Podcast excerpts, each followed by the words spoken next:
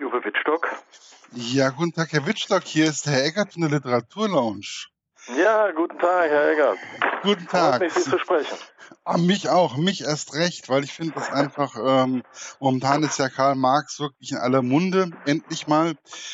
Ich finde es eigentlich einer der lange Zeit vergessenen deutschen mhm. und Ideengeber. Und momentan ist er aufgrund seines 200. Geburtstags und diverse ja. andere Kleinigkeiten einfach wieder richtig gut im Gespräch. Da haben Sie recht. Wie kommt man eigentlich gerade ähm, auf die Idee, das als Aufhänger zu nehmen, dass der äh, gute Herr Karl Marx endlich mal zum Barbier geht?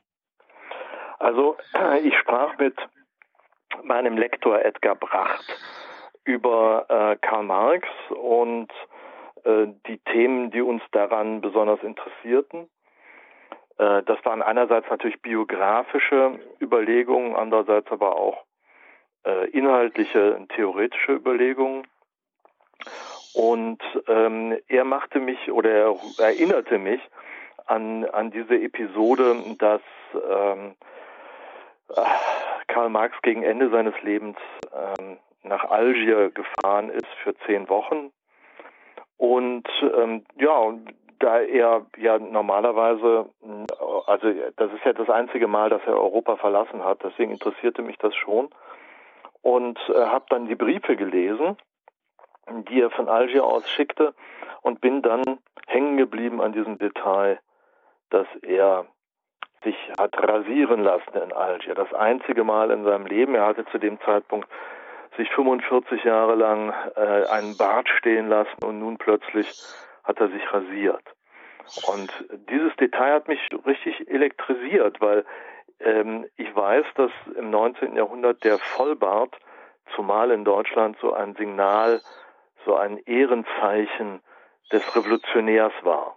Hm, ja, genau, das wusste ich auch vorher nicht. Das habe ich dann mehr oder weniger auch, ich habe mich immer gefragt, warum haben die eigentlich alle einen Bartgewand tragen? Also mhm. egal, wer jetzt so von den äh, Leuten hat immer entweder einen Vollbart oder einen richtigen buschigen Schnauzer oder sonst irgendwas getragen. Ähm, und ich habe mich dann erst durch dieses Buch mehr oder weniger ähm, für dafür auch einfach mal interessiert. Einfach mal mhm. das zu hinterfragen. Und ähm, ja, und warum lässt sich jemand äh, den Bart rasieren, der sich sein Leben lang als Revolutionär betrachtet hat? Es gibt eigentlich von der Witterung keinen richtig überzeugenden Grund. Er schreibt dann auch noch mit diesem großen, quasi religiösen Pathos, dass er seinen Prophetenbart geopfert hat auf dem Altar eines algerischen Barbiers. Und ähm, da dachte ich, da, da muss man doch mal genauer hinschauen und habe mich dann intensiver damit beschäftigt und äh, war wirklich sehr überrascht, wie viel äh, dann plötzlich sichtbar wurde, wenn man dieses Leben vom Ende her betrachtet und nicht, wie das ja traditionell bei einer Biografie üblich ist, äh, von der Jugend her. Mhm. Äh, und wie viel mh, Zweifel äh, oder Indizien, sagen wir besser so zu sagen, wie viel Indizien für Zweifel von Marx an seiner eigenen Theorie sichtbar wurden, wenn man vom Ende her darauf schaut. Ja, also ich hatte schon, also ich hatte auch das Gefühl, es, es war, er war schon mit Zweifeln zerfressen, weil er hat ja eigentlich seiner Familie sehr, sehr viel zugemutet. Also ja, seinen, allerdings. Sein, seinen Kindern, seiner Frau, ähm, also jede normale Frau heutzutage hätte den Mann schon dreimal verlassen, also Minimum. Hm, ja, aber also äh, das ist ja jetzt auch eine persönliche Frage zwischen den beiden, aber ähm, er, er hatte, er war natürlich in einer sehr schwierigen Situation. Er konnte über diese Zweifel an seinen eigenen Theorien nicht gut reden, weil er einerseits eben der Familie, wie Sie ganz richtig sagen, so viel zugemutet hatte, andererseits, weil er sich ja auch ähm, von äh, seinem Freund Friedrich Engels sehr, sehr äh, großzügig hat bezahlen lassen. Man muss ja bedenken, dass er von äh, 19, äh, 1869 an, 1870 an eigentlich so etwas wie ein festes Jahresgehalt kassiert ja, ja. hat. Und ähm, als Engels dann nach dem Tode von Marx die Manuskripte anschauen wollte, äh, an denen der gearbeitet hat, waren der größte Teil dieser Manuskripte bereits 20 Jahre alt. Er hat in den letzten 15 Jahren immer mal wieder an diesen Manuskripten für das Kapital Band 2 und Band 3 gearbeitet, aber nur sehr wenig und sehr sporadisch. Ähm, äh, also wenn man denkt, dass man jemanden fast ja, 12, 13 Jahre lang bezahlt hat, dafür, dass er frei ist für seine Forschung und dann feststellt, dass in diesen 12, 13 Jahren fast nichts passiert ist, da kann ich mir vorstellen, dass Engels nicht erfreut war. Und ähm, Marx hatte offensichtlich ähm, eben auch Schwierigkeiten, mit seinen eigenen Zweifeln offen umzugehen, weil er dann eben die Enttäuschung der Familie und auch seines Geldgebers von Engels in Rechnung stellen musste. Hm. Also äh, kann man schon sagen, dass es vielleicht auch deswegen so lange gedauert hat, weil er wirklich auch ähm, an seinem an seiner eigenen Theorie ein wenig gezweifelt hat. Ja, also ne, was heißt gezweifelt? Äh, also äh, die er Theorie genau ging eben einfach, die Theorie ging einfach nicht so schlüssig auf, wie er sich das vorstellte. Die Belege dafür lassen mhm. sich äh, eben nicht so gut finden, wie er sich das vorstellte. Die Realität hat sich nicht nach seinen Ideen gerichtet. Äh, und ähm, das hat ihn natürlich immer mehr und mehr auch blockiert. Und er versuchte das Forschungsgebiet immer weiter auszubreiten, auszudehnen ähm, weil er glaubte, dann da Belege finden zu können für seine Theorie. Man muss allerdings auch dazu sagen, dass ähm, die Volkswirtschaft eben keine exakte Wissenschaft ist. Keine äh, exakte Wissenschaft wie die Physik zum Beispiel, mhm. bei der es ja ganz eindeutige Formeln geht, gibt, die hundertprozentig zutreffen. Wogegen ähm, äh, bei der Volkswirtschaft es so Näherungswerte, Theorien gibt, die mal stimmen und mal nicht stimmen. Und auf sowas wollte sich Marx eben nicht einlassen. Er glaubte mit hundertprozentiger Gewissheit erklären zu können, wie die Zukunft aussehen würde, auch wirtschaftlich. Und wenn wir von heute an äh, die 150 Jahre zurückschauen, seitdem es das Kapitalband 1 gibt, dann sieht man, dass vieles von diesen äh, äh, Prognosen, die er äh, aufgestellt hat, eben nicht eingetroffen sind. Ähm, wobei ich einfach sagen muss, was mir aufgefallen ist, es war auch, ich glaube, bei Band 1 war auch so noch mit dem Befruchten, also das gegenseitige Befruchten in Paris zum Beispiel, das war ja mhm. ziemlich ähm, prägnant, mehr oder weniger, auch für seinen, ähm, seinen, Schaffens, seinen Schaffensdrang. Das war ja so, ja. Ähm, Band 1 ist ja mehr oder weniger so kurz nach Paris mehr oder weniger rausgekommen. Wie wichtig ist eigentlich diese Kommune in Paris gewesen? Nee, das stimmt nicht. Also ähm, äh, Band 1 ist 1867 erschienen mhm. und äh, Paris äh, haben äh, Engels und äh, Marx äh, verlassen müssen, ja 1848 schon, weil sie ja dann so, das ähm, heißt, ja das war 20 Jahre vorher. Ähm, also erster verlassen müssen ja 1845 schon mal, da mussten sie ja nach Brüssel ins Exil und dann haben Richtig. sie es 1848 nochmal verlassen. Also der Band 1 des, des äh, Kapitals ist 20 Jahre nachher erschienen. Aber im Prinzip haben Sie völlig recht. Es ist diese Zeit in, in Paris gewesen, in der äh, äh, Marx überhaupt erst auf diese grundlegenden Ideen kam, dass nicht die Philosophie alleine äh, fähig ist, die Gesellschaftsentwicklung zu erklären, sondern dass es die Ökonomie mindestens im gleichen Maße, wenn nicht in sogar viel höherem Maße ist. Und auf die Idee hat ihn Engels gebracht. Das war dieser Aufsatz äh, Grundriss äh, zu einer Kritik der politischen Ökonomie, mhm. der 1844 in den Jahrbü deutsch-französischen Jahrbüchern erschienen ist. Das war für äh, ähm, äh, das war für Marx so eine Art intellektuelle Initialzündung.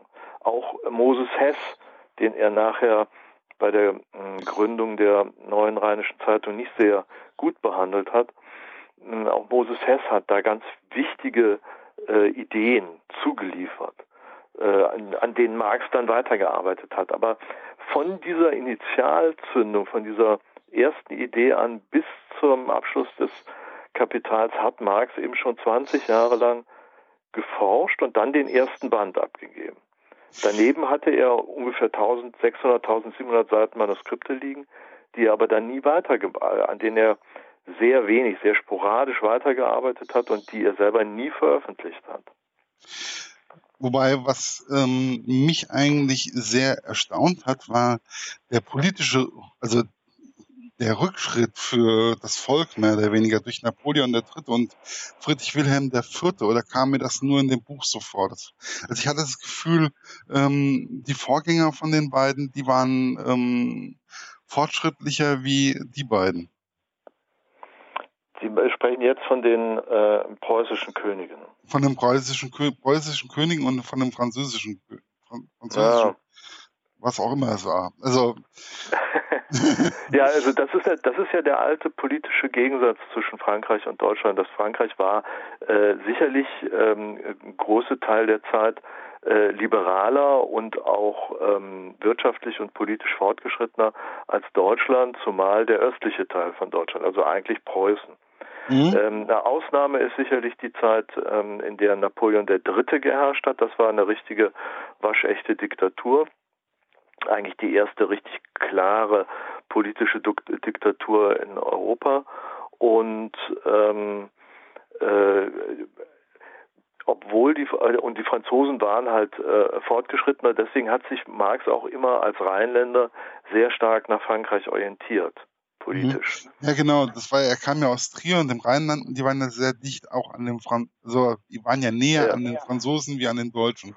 Ja. Äh, und die und die äh, und ähm, das preußische Herrscherhaus hatte eine gewisse Abhängigkeit zu Russland, äh, da die Russen sehr stark Preußen beigestanden hatten nach den ähm, bei den napoleonischen Befreiungskriegen, also Befreiungskriegen von Napoleon und ähm, äh, einfach Russland eben auch eine sehr, sehr starke Militärmacht war. Also äh, der preußische König konnte nicht so ohne weiteres tun, was er wollte. Er musste schon durchaus Rücksicht nehmen auf den äh, russischen Zaren. Mhm. Und ähm, das, Russland war nun wirklich ein zutiefst reaktionäres, äh, quasi despotisches äh, äh Königreich Feudalherrschaft und ähm, an der richtete sich, richteten sich die preußischen Könige auch lange Zeit aus. Es gab also so eine Art politische ähm, so ein äh, Ost-West-Gefälle, wenn man so will. Der Westen war eben sehr, sehr viel liberaler, fortgeschrittener, demokratischer schon und parlamentarischer, wogegen der Osten Europas mit Preußen und ähm, und äh, äh, Russland sehr konservativ, sehr zurückschrittlich, nahezu reaktionär war.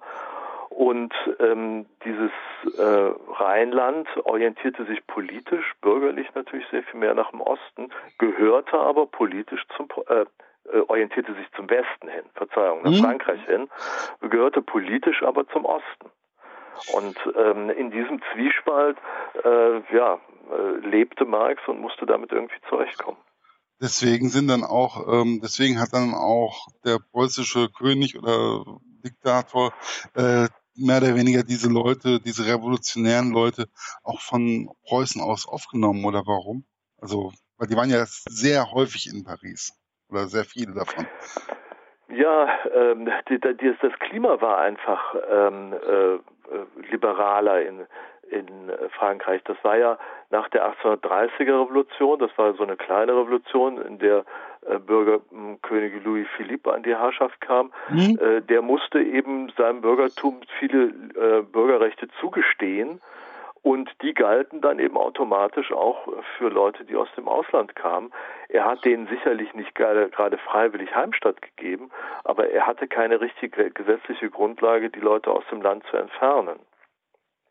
Und aufgrund der Tatsache, dass damals in Frankreich eine gewaltige, also eine gewalttätige Revolution gab, ähm, hat vielleicht auch Marx deswegen dazu tendiert, dass es noch einmal eine große Revolution geben könnte?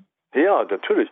Das, die französische Revolution war sein große, ja, wie soll man sagen, das große Vorbild. So stellte er sich vor, dass, ähm, dass Politik, dass Geschichte sich weiterentwickeln würde. Äh, von Revolution quasi zur Revolution. Und tatsächlich hat es ja nach der äh, großen französischen Revolution von 1789 dann die 1830er Revolution gegeben. Da war ja gerade erstmal äh, zwölf Jahre alt, an der konnte er nicht teilnehmen, aber die hat er natürlich auch wahrgenommen. Und dann gab es die große Revolution von 1848, die ja halb Europa erreicht hat. Aber damit war ja dann auch interessanterweise Schluss mit Revolutionen. Es ist eben keines, es ist eben keineswegs so, wie ähm, äh, wie Marx sagte, dass, dass es immer wieder zu diesen Revolutionen kam, sondern das ist, wenn man es jetzt heute aus historischer Distanz betrachtet, eine relativ kurze Zwischenphase gewesen. Das, was dann 1918 passiert ist in Russland, war in dem Sinne ja keine Revolution, die Marx sich vorgestellt hat, sondern eher ein Putsch einer Minderheit, zu dem Zeitpunkt auch gar nicht mehr gegen das, Stali, äh, das zaristische, gegen das zaristische Regime, sondern gegen eine inzwischen ja schon etablierte bürgerlich-liberale Regierung, die äh, im Frühjahr 18, äh, 1918 an die Regierung gekommen war und äh, die wurde dann im Herbst 1918 von Lenin beseitigt und das war ein richtiger Putsch. Ja, wobei, also was es ist also alles schon ich finde das immer sehr, sehr interessant, weil im Endeffekt viele Dinge, ähm, die wesentlich später passiert sind, haben eigentlich ihren Ursprung ähm, schon wesentlich früher. Und das ähm, wurde mir auch bei dem Buch mal wieder wesentlich ähm, ja, ich, ich wurde auf einmal wieder sensibilisiert für die eigentliche Geschichte ja. oder unsere europäische Geschichte. Das hat auch, das hat auch ähm, äh, militärhistorische Gründe in gewisser Hinsicht. Äh, Friedrich Engels hat das auch mal sehr klar gesagt, dass die Zeit der Revolutionen einfach vorbei ist, weil man bessere Waffen militärisch gesehen bessere Waffen entwickelt hat.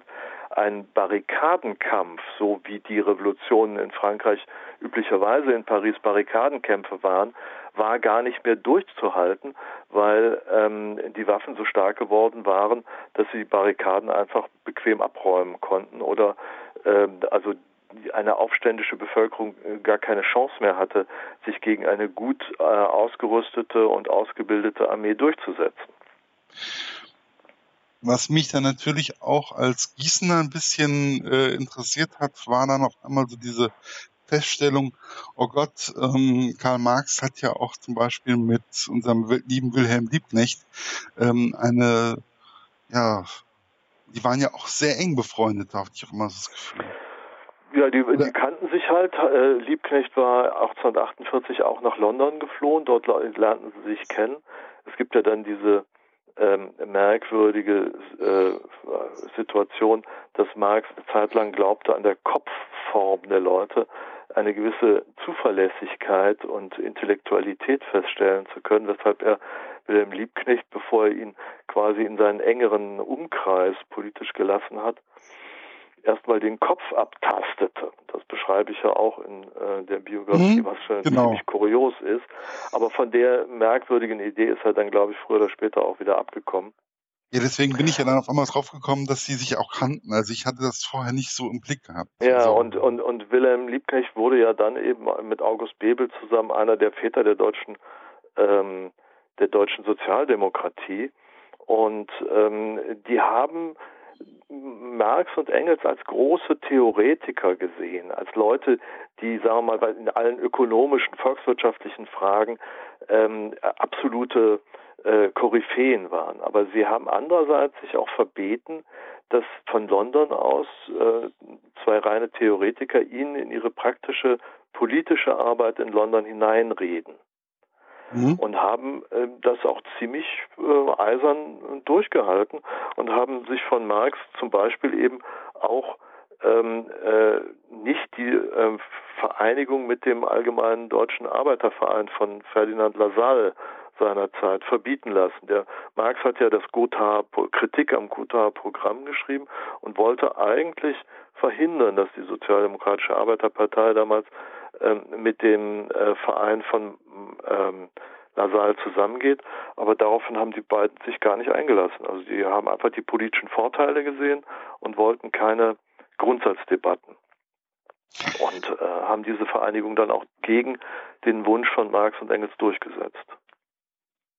Also kann man eigentlich auch sagen, dass Marx auch ein Stück weit wichtig für die SPD war. Unbedingt. Ja, das ist er ja bis heute. Also äh, natürlich sieht wobei sie, man. Wobei die SPD heute, finde ich, eigentlich äh, so diese ähm, dieses linke Gedankengut teilweise ein wenig äh, vergessen hat. Naja, man, man muss das immer auch in den historischen Zusammenhängen sehen. Also äh, Engels war für die ähm, Sozialdemokratie immer wichtig als jemand, der mit großem Nachdruck dafür gesorgt hat, dass die Arbeiterbewegung und die Probleme der Arbeiterbewegung öffentlich diskutiert wurden. Ähm, die waren, SPD war nie ähm, die Partei, die versucht hat, die Programme von ähm, Engels, äh, von Marx und Engels eins zu eins umzusetzen, sondern da gab es immer ähm, eine gewisse theoretische äh, und kritische Distanz. Aber sie haben natürlich in Marx jemanden gesehen, der ähm, ja einfach äh, eine Figur war, die in der Öffentlichkeit sehr stark identifiziert wurde mit der Arbeiterbewegung. Mhm. Und das hat der Arbeiterbewegung natürlich auch gut getan. Ja, ähm, was mich aber prinzipiell auch nochmal ähm, Paris und London, wo ja dann auch Liebknecht hingewandert ist, ähm, was mich eigentlich gewundert hat, ist, warum war eigentlich auch London so ähm, wichtig für Leute, die ins Exil gegangen sind? Naja, in 1848 war es innerhalb von Europa quasi das ein, einzige Land, äh, war Großbritannien das einzige Land, in dem man, in dem man einfach problemlos einwann, einreisen konnte auch wenn man ein politisch äh, Verfolgter war. Also das Land war so liberal, die ähm, Revolutionäre von 1848 ins Land zu lassen, aber hat sich dann um die Leute nicht gekümmert. Mhm. Also ähm, das, was man jetzt äh, zeitgenössisch die sogenannte Willkommenskultur von Deutschland nennt, das hat es damals in keiner Weise gegeben. Also die Leute wurden ins Land gelassen, mussten aber zusehen, dass sie sich selbst ernähren. Äh, es gab nicht die geringsten Beihilfen von staatlicher Seite. Und so ist es eben auch passiert, dass Marx dann eben in London in sehr großem Elend lebte. Oh ja, und das ja war... Dann, und dann eben auch drei seiner Kinder gestorben sind an, an, an, und an Mangelernährung und eben auch an den sogenannten Fiebern, weil der, dieser Slum, den Soho damals war, war natürlich auch ein Brutbecken für alle möglichen Krankheiten. Er wird ja auch in dem Buch sehr eindringlich eigentlich auch beschrieben, also wie mhm. arm sie eigentlich auch gelebt haben. Ähm, das freut mich, dass Sie das so sehen. Das, das war mir auch ganz wichtig, dieses Elend zu zeigen.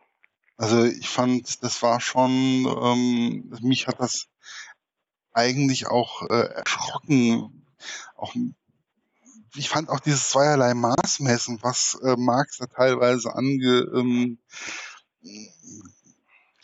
bei seinen Töchtern da auch mit der Heirat Eleonore, nee, bei wem hat er jetzt, bei wem hat er, Eleanor, ja. Mhm da hat er ja gesagt gehabt, ah, nee, nee, der ist nicht gut genug für dich, der hat ja nichts zu bieten und überhaupt. Und er selber hat ja seiner Jenny auch nichts zu bieten gehabt. Und trotzdem haben sie sich durchgesetzt. Und er hat sich gegen seinen Vater und gegen den Vater seiner Frau durchgesetzt. Und sie haben ja trotzdem geheiratet. Aber Eleonora durfte ja nicht äh, den Mittellosen, den sie ja geliebt hat, so wie das rübergekommen ist, heiraten, weil sie sollte ja nicht in Armut leben.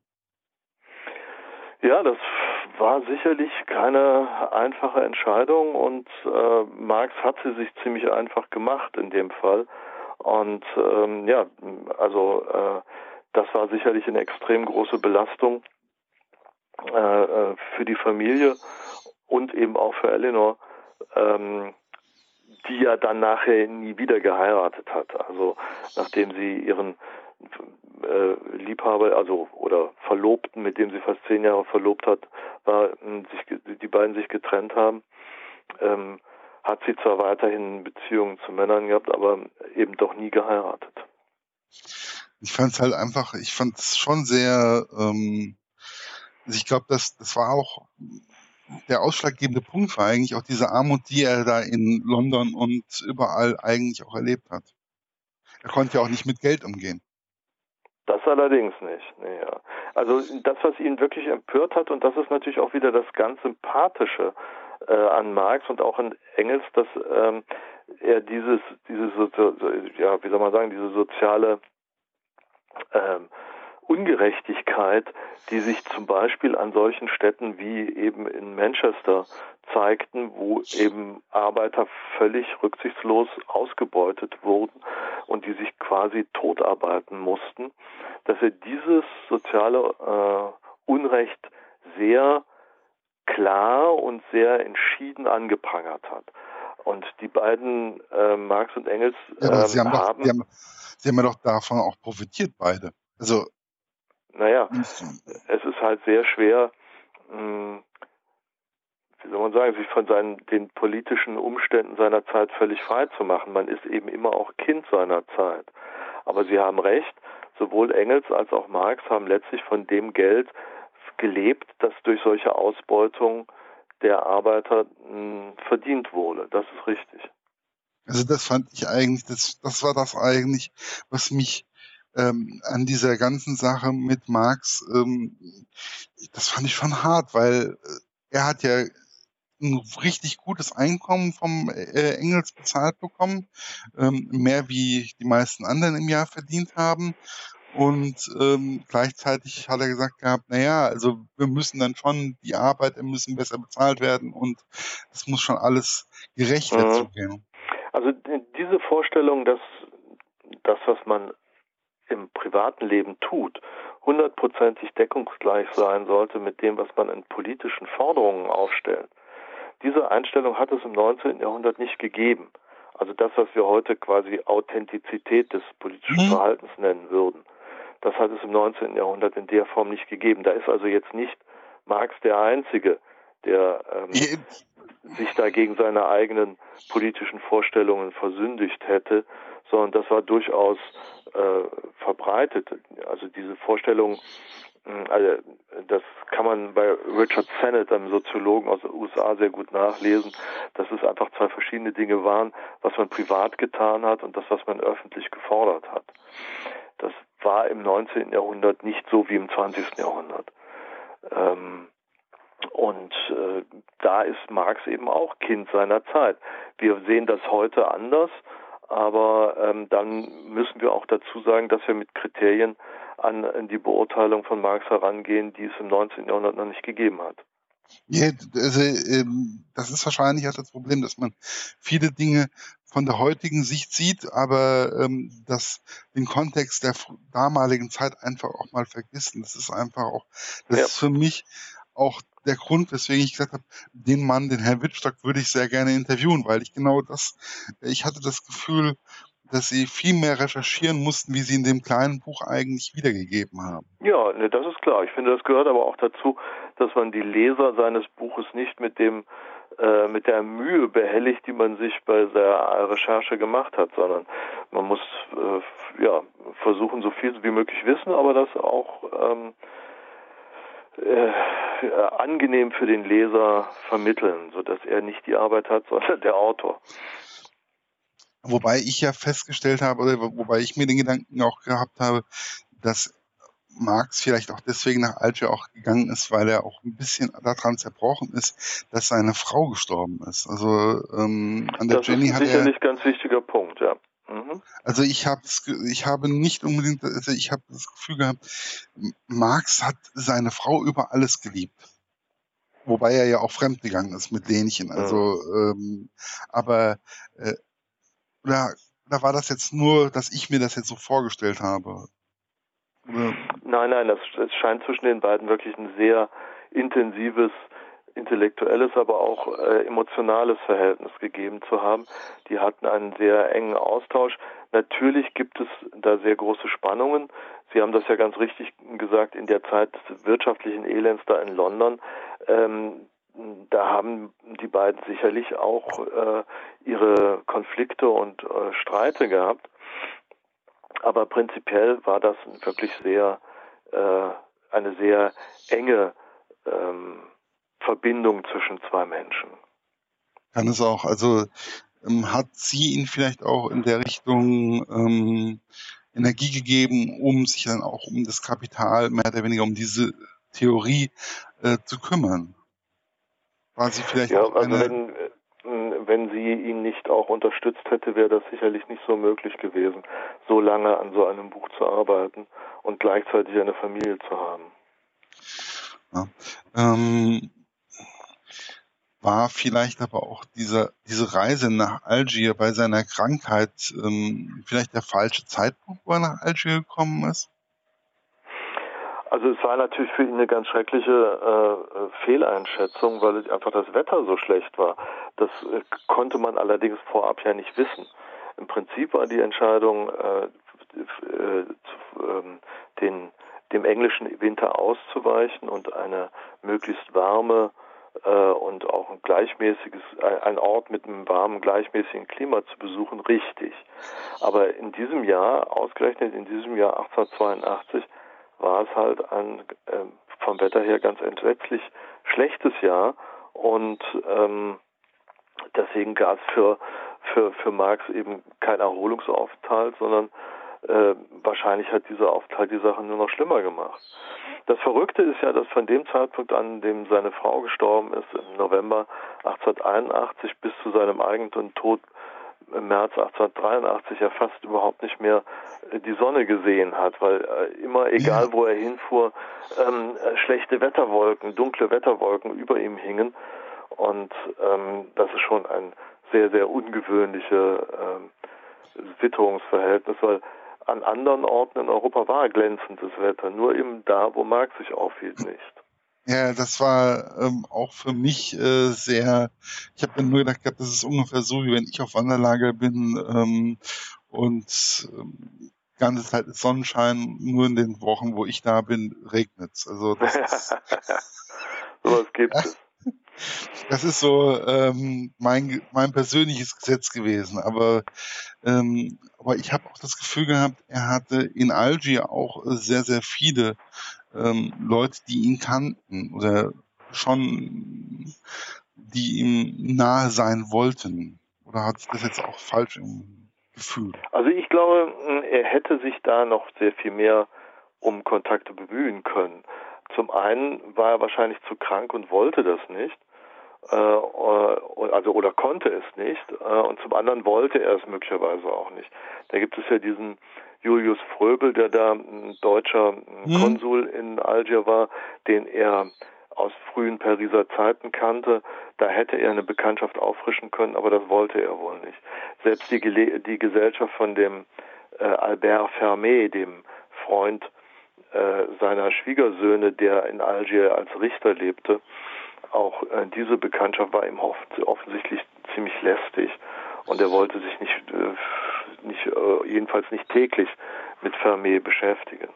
Und er wollte eigentlich auch, also ihm war das auch teilweise schon zuwider, oder er hatte mit den Arztbesuchen, da hat er glaube ich auch schon alleine Probleme gehabt, wobei mhm. ähm, aus heutiger Sicht ähm, war die Behandlung ja nicht unbedingt die richtige Behandlung. Aber, nee, aber gut, das, das, auch das konnten die Leute damals ja nicht wissen. Aber das muss man ja einfach auch in dem Kontext sehen. Äh, die haben bestimmte Dinge haben die gesehen gehabt und eigentlich logisch überlegt zu dem damaligen Zeitpunkt. Also es ist ja auch in Ordnung. Ja, dann würde ich sagen, bedanke ich mich dafür. Herr Eggers, hat mich sehr gefreut. Ja. Ähm, wie machen wir das Wenn, jetzt? Machen wir. Sie, machen Sie eine Textvariante daraus oder soll das irgendwie ein akustisches Gespräch sein? Das wird ein akustisches Gespräch. Ähm, es wird mhm. ein Podcast sein. Ähm, und das wird dann mehr oder weniger auch ungeschnitten ähm, ähm, bei Spotify, Deezer und so auch online gestellt. Prima. damit man halt einfach, äh, damit man halt einfach auch eine, ein möglichst breites ähm, Publikum auch einfach erreichen kann. Und ich finde, ähm, bei den Gesprächen, die man halt einfach so führt, ähm, ist es ja auch immer da kann man einfach mehr rausziehen, wie wenn ich es jetzt alles als Textpassage mehr oder weniger. Nee, nee, klar. Also ich wäre Ihnen einfach dankbar, wenn Sie mir dann einen Link schicken würden dazu. Ja, kriegen Sie wahrscheinlich heute noch. Klasse. Prima. kriegen Sie heute, also Sie kriegen heute auf jeden Fall den Link zum Blog, wo es online gestellt ist. und ähm, auch der Verlag wird informiert und ähm, dann wird es ein paar Stunden später dann auch ähm, bei den Online-Plattformen, bei den Podcast-Plattformen auch online sein. Klasse. Ich danke okay. dir vielmals. Wofür? Ich bedanke mich für das nette Gespräch. Danke. Tschüss. Danke. Tschüss.